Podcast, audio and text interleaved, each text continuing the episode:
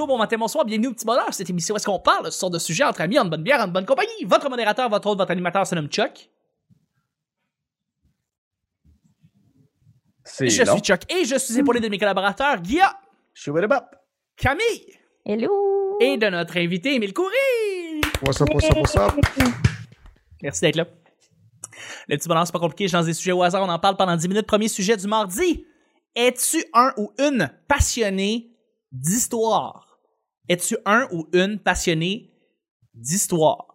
Parce que, pourquoi j'ai posé la question, c'est que j'ai parlé avec quelqu'un récemment qui est un crack euh, d'histoire au secondaire, c'était sa matière préférée, tout ça.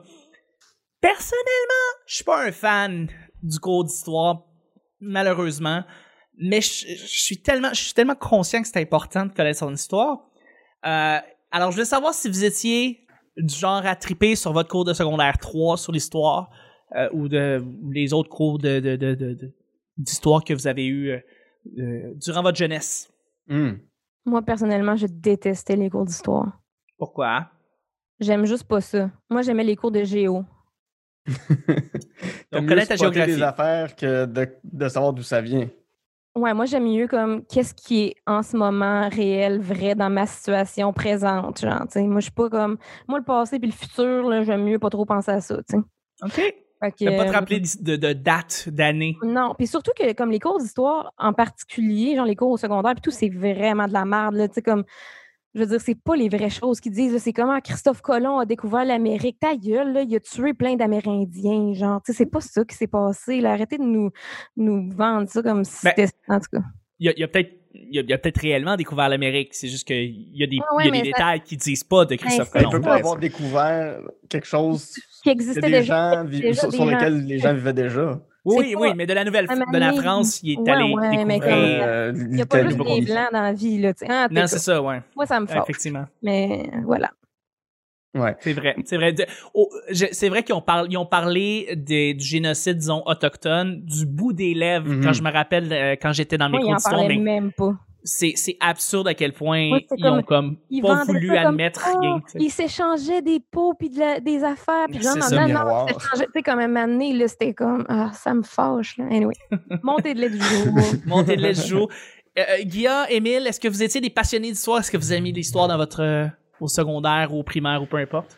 Moi, j'étais un, j'étais vraiment un crack d'histoire. Même je voulais devenir, comme euh, tout le monde veut devenir astronaute, euh, acteur, tout ça quand ils sont kids. Moi, une, une des premières jobs que je voulais faire, c'était être archéologue. Hmm. Parce que quand Cool. j'étais allé visiter au Liban, euh, mon oncle, euh, mon oncle nous forçait, mais nous forçait. Son but, c'était quand on allait visiter au Liban, parce que j'y allais chaque année, chaque deux ans, on refaisait les visites de tous les sites archéologiques là-bas.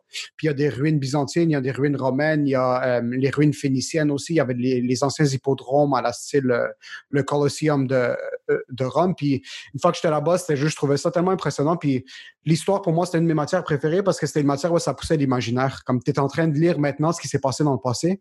Et c'était une manière pour moi de sortir de ma tête, puis pas d'être, oui, tu apprends une date, mais la date que tu étais en train d'apprendre. Puis moi, j'ai eu des, des professeurs d'histoire qui étaient excellents, puis qui ont Ah, ben mentionné. C'était hors norme, mais dans le temps, moi, je me rappelle mes cours de secondaire, euh, secondaire 1-2, où est-ce qu'on en apprenait l'histoire euh, amérindienne. Euh, ils ont mentionné les génocides, ils m'ont parlé de la réalité des choses. Donc, j'ai eu un professeur d'histoire qui m'a suivi de secondaire 1 en secondaire 5 qui était excellent. Comme, Ah, Mm. ben là, si t'as le professeur, c'est un bon oui. professeur, ça rend l'histoire un tellement excellent plus le fun. C'était comme Ouais. un documentaire, mais en real time. Puis moi, je suis un crack de documentaire. Donc, Ouais. depuis que je suis kid, c'est ça que, que j'écoute le plus comme contenu. Euh, en secondaire 5, je me suis dit, tu sais quoi, j'ai commencé à prendre les étapes pour voir potentiellement peut-être étudier l'histoire. Puis après, mon père voulait que je devienne médecin. Ça, c'est pour ça que je suis humoriste maintenant. Ni archéologue. ni, ni rien. Mais j'ai perdu. On dirait que tu perds. euh, quand la vie te frappe, quand tu commences à travailler, quand tu commences à vouloir bâtir ton REER, quand tu commences à avoir des placements, c'est là que tu dis, comme on dirait que tu as un petit peu moins le temps de. Tu dois sélectionner le contenu que tu es en train de consommer. Puis Ouais. autant que j'aime l'histoire, si tu passes X nombre de temps à écrire des blagues, puis si tu passes X nombre de temps à shooter des vidéos, puis tout ça, on dirait que si tu as des excuses, mais le nombre de. Le, le contenu en temps d'heures d'histoire que je consomme est beaucoup moindre. Mais Ouais. Chaque fois que, comme par exemple, j'écoute maintenant, j'écoute un documentaire sur les sommeliers, puis ça sortait, euh, il y a beaucoup de mentions de l'histoire, comme quoi le vin, c'est pas juste ce que tu consommes, mais c'est aussi l'histoire de la terre, c'est d'où est-ce que c'est venu, puis ça. So, quand il y a des petits snippets historiques puis factuel surtout, parce que souvent, tu écoutes des trucs, tu es comme, oh putain, ça n'a pas l'air euh, ça a pas l'air trop factuel ce qui est en train de se faire dire maintenant.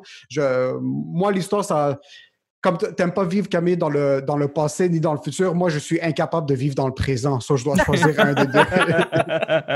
Ah, c'est bon. Ah, je te comprends tout à fait. Moi aussi, je, je suis un- depuis toujours maniaque d'histoire. Euh, tu sais, très jeune, j'ai commencé. c'est- C'est c'est- c'est zéro historique, là, mais très jeune, j'ai commencé à lire des Astérix, mais qui est une porte d'entrée vers. OK, il y avait un monde avant le nôtre. Euh, mon père est agent de voyage euh, depuis toujours. Donc, quand on était petit, ben, on allait faire. On faisait beaucoup de voyages en Europe, beaucoup de voyages euh, beaucoup en France parce qu'on a vu euh, des stèles de menhir, où est-ce qu'on a vu des, des stades romains en ruine, où est-ce qu'on a vu plein d'affaires. Je suis allé en Tunisie, même affaire, on voit des, des, des sites archéologiques, des, encore là, beaucoup de ruines romaines. Euh, d'aller aux États-Unis, euh, puis voir euh, certains lieux où se sont passés des événements historiques majeurs comme à New York ou même aller à, à, Québec sur les plaines d'Abraham. Je sais pas, il y, a- quelque chose de. Je suis pas très ésotérique, je suis pas très. pas, pas, pas, religieux, là, mais je- je parle le mot spirituel. Mais je trouve que quand tu vas sur un lieu historique, il y a quelque chose. Que tu sens? que- que- ben, pas que tu ressens, mais je vois les images dans ma tête, puis j'essaie m'imaginer qu'est-ce que c'était. tu sais. Euh, ce qui est le fun d'aller, par exemple, à Paris ou à Londres ou dans ces villes-là, c'est que tu as toujours un panneau sur une maison quelque part qui dit ici a été assassiné telle personne, ici est morte un tel, ici s'est passé tel événement historique. Euh, j'adore. Il y, y a un petit café où je suis allé avec mon père à, à Paris, justement, qui s'appelle le café Le Procop. Puis euh, ceux qui ont joué à Assassin's Creed, euh, qui se passe pendant la Révolution française, ce café-là est là. C'est le plus vieux café de Unity, Paris. je pense. Ouais, euh, ouais, Unity. Unity. C'est le plus vieux café de Paris. Euh, tu rentres et euh, il y a euh, derrière une vitre un, un- un chapeau de Napoléon. Mais Napoléon allait prendre son café dans ce café-là. Euh, des révolutionnaires de la Révolution française allaient au Procope pour euh, préparer la Révolution française. Fait que tu dis, je suis assis là où l'histoire Ouais. s'est écrite, euh, une partie de l'histoire. Fait que il y a Ouais. ça que j'aime. J'aime, euh, j'aime beaucoup euh, l'histoire moderne des États-Unis là, de, de 1960, 1959 à, à peu près, ben, ok, 1945, 46 jusqu'à 1985. C'est une histoire super riche, les États-Unis, à tous les niveaux. Euh, fait que d'aller où est-ce que des présidents ont été, d'aller où est-ce que des mouvements sociaux ont eu lieu. Moi, euh, tu sais, au secondaire, euh, personne ne voulait aller à Washington. J'ai manqué ma chance d'aller à Washington, mais j'irais aujourd'hui, je serais comme, oh mon Dieu, le Watergate. Ouais. J'aime savoir ces affaires-là. J'aime Ouais. j'aime connaître ces histoires-là. Euh, Il y a des documentaires super intéressants sur toutes ces histoires-là. Puis j'ai dévore là, tout ce qui est les années Nixon. là, C'est c'est le meilleur cinéma fascinant. américain. C'est le meilleur euh, de la musique américaine cette époque-là. C'est- Il y a une espèce de paranoïa. C'est- C'est riche, riche, riche.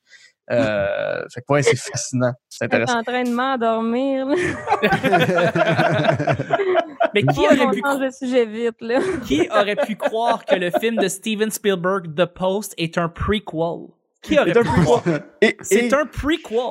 pour te montrer à quel point je suis geek de ces affaires-là, dans le film, Meryl Streep décide de publier euh, les euh, Pentagon Papers. C'est ça? Ouais, les Pentagon Oui, Papers. les Pentagon Papers, ouais. Et quand elle décide, quand elle prend la décision de publier ces- cette liste-là, ces papiers-là, j'ai juste fait comme Oh, c'est beau. Oh, mais ça, Guy, pour vrai, Wow. c'est ça là, ça, ce feeling-là que t'as, c'est la raison pourquoi tous les films sur le journalisme sont bien critiqués et ont des excellentes cotes. OK? Je vais le dire, là. Les Rotten Tomatoes, tous les maudits films sur le journalisme, c'est toujours des 80% et plus. OK? Ouais, c'est ça. non, mais On se le dire, je peux là. voir- tu sais, je peux regarder le roi lion et être comme ah Mufasa c'est triste mais oui c'est sûr son papa est décédé puis il faut qu'il se sauve puis c'est carré méchant nous allons prendre une décision pour la démocratie américaine Oh, oh, tu flattes les journalistes dans le sens du poil. Voyons donc. C'est sûr qu'eux autres vont te donner 4 étoiles, C'est franchement. tellement vrai en plus. Ah, ça n'a pas de bon sens. C'est ça, je me rends compte. Mais c'est drôle ça. parce que je me place vraiment entre Camille, euh, entre Émile et entre Guy. Je suis très sélectif par rapport à l'histoire que j'aime consommer. J'aime pas les cours d'histoire. J'ai pas aimé les cours d'histoire. Par contre, je me rends compte en vieillissant que j'aime suivre l'histoire des trucs qui m'allument personnellement. Euh, comme par exemple, tu parles du journalisme, oui, ça m'allume. Je vais écouter des documentaires, je vais écouter des films qui parlent de journalisme, je vais suivre l'histoire du journalisme, les médias, ça m'intéresse beaucoup. Euh, pour ce qui est par exemple euh, tout ce qui est culturel, la musique, l'histoire de la musique, ça m'allume. L'histoire, l'histoire du cinéma, ça m'allume. Les jeux vidéo, ça m'allume. Je, je vais les documentaires. Ces temps-ci, on sort des très bons documentaires dans le domaine des jeux vidéo présentement. Console Wars, euh, High Scores, il y a des affaires vraiment cool qui sortent présentement sur les sur les plateformes de streaming et je vais les consommer. J'aime ces histoires-là. J'aime qu'on Ouais. me raconte des affaires juste qui m'allument, mais je vais pas commencer à triper sur malheureusement les guerres parce que c'est pas quelque chose qui me rejoint personnellement. Qui m'allume, Ouais. ça m'allume pas les guerres. J'aime pas ça la guerre. J'aime pas Mais ça quand on se. Mais moi, tout, c'est ça, dans le fond, parce que quand je parlais, comme quand on parlait d'histoire, moi, dans ma tête, histoire, c'est ça, justement. C'est c'est les affaires qu'on apprend dans les cours d'histoire. Fait que les guerres, puis les, Mhm. euh, le monde qui tasse les autres de d'autres pays. Puis, Ouais, je ouais. suis- je suis comme, Le ah, risque. Tu sais, Chuck et moi, on a regardé, le- ben, on l'a pas vu ensemble, mais on s'en est beaucoup parlé, euh, OJ Made in America, qui est l'histoire récente. Ça fait, C'est- c'était il, y a- c'était il y a 25 ans. Wow. Mais l'histoire, tu sais, puis Quelle histoire. ce qui est fascinant, c'est que c'est pas juste un sportif devenu une star de cinéma qui a assassiné sa femme puis qui s'est sauvé en- a- a- avec un bronco blanc. C'est que c'est l'histoire des mouvements sociaux des Noirs américains. C'est la montée euh, du, racisme. Tout est relié à ce point-là qui est lui dans son bronco avec un gun qui se sauve avec un ami en char pendant qu'il se fait courir après par la police. Puis c'est un portrait fascinant de l'Amérique. Ouais. Tu sais, Je suis en train de lire une bande dessinée qui s'appelle euh, euh, L'homme qui tua Chris Kyle. Chris Kyle, c'est celui sur qui ont basé le film American Sniper. Euh, ce gars-là s'est fait assassiner par un gars dans un champ de tir. C'est un gars qui était PTSD, qui a un syndrome post-traumatique.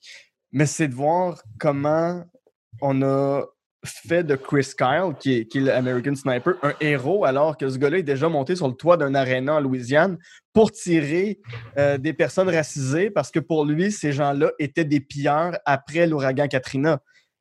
Mais c'est un malade mental, ce gars-là. Mais Ouais. encore là, c'est un portrait de l'Amérique de qui on choisit comme héros. On, on érige des statues à du monde qui sont des trous de cul, tu sais, mais c'est ça, l'histoire nous permet de nous rappeler de, de- de ces gens-là, puis est-ce qu'on laisse la place aux bonnes personnes. Hey, là, là, je m'emporte, là, je suis Ouais, désolé.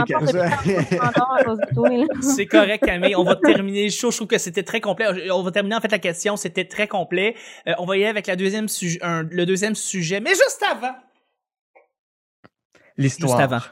Juste avant. On fait quelque chose depuis les dernières semaines. En fait, on recommence à lire les commentaires des gens qui écrivent sur iTunes.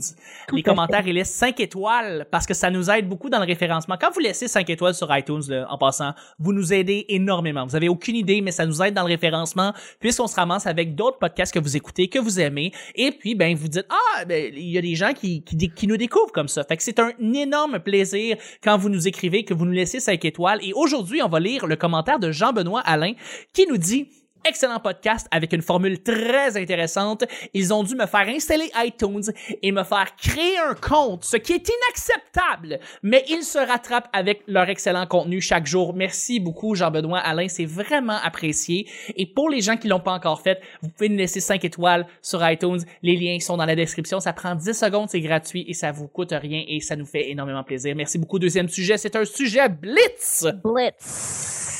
Donc ça, ça veut dire, euh, Émile, que c'est un sujet plus rapide, moins d'explications. On fait juste donner une petite réponse comme ça, euh, sans nécessairement euh, euh, élaborer les choses. euh. Je sais que c'est pas toi qui présentement élabore toutes sortes d'affaires. là. Non, c'est ça, c'est Mais- une bonne réponse de sujet blitz pour le. Je suis pour désolé, je suis le- désolé, je suis désolé, je non, non, non, excuse-toi pas, Guy. C'est c'est super intéressant. T'es un passionné, c'est ça qu'on aime. pas intéressant, on est tanné. Non.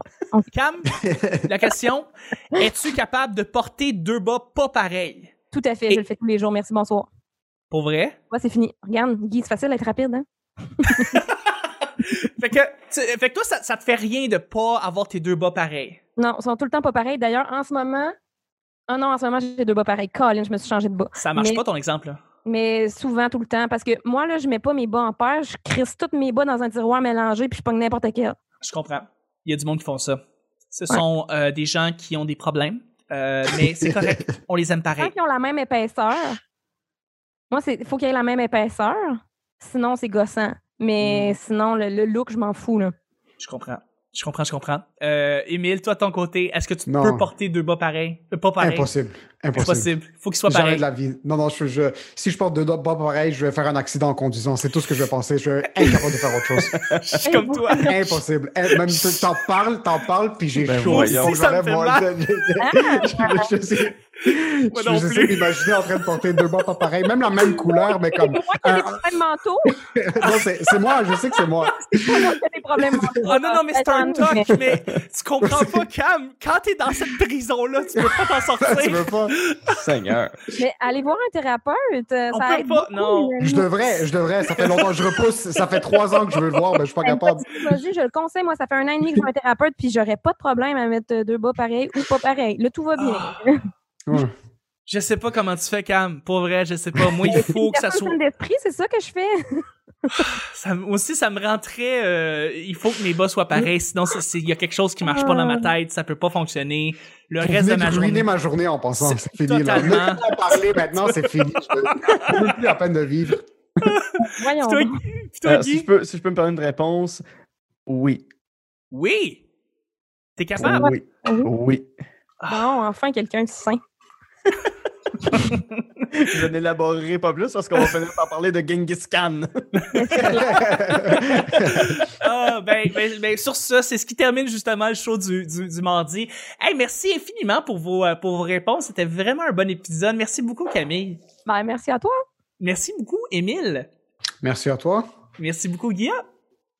C'est un plaisir. Tu peux chanter, hein, c'est correct. J'ai- pas de tune euh, qui vient. Ah, Jump, jump, jump around, jump around. c'est Closette Tobar qui disait ça Get down. Ouais, ouais, c'est pas la, la- semaine Claudia. dernière. Closette Tobar qui dit qu'il est capable de chanter Jump Around au complet. Complet. de House of Pain, qui est aussi une tune avec pas mal de mots. Anyway, merci beaucoup tout le monde. Passez une belle soirée, belle journée et on se rejoint demain, mercredi, pour un autre petit bonheur.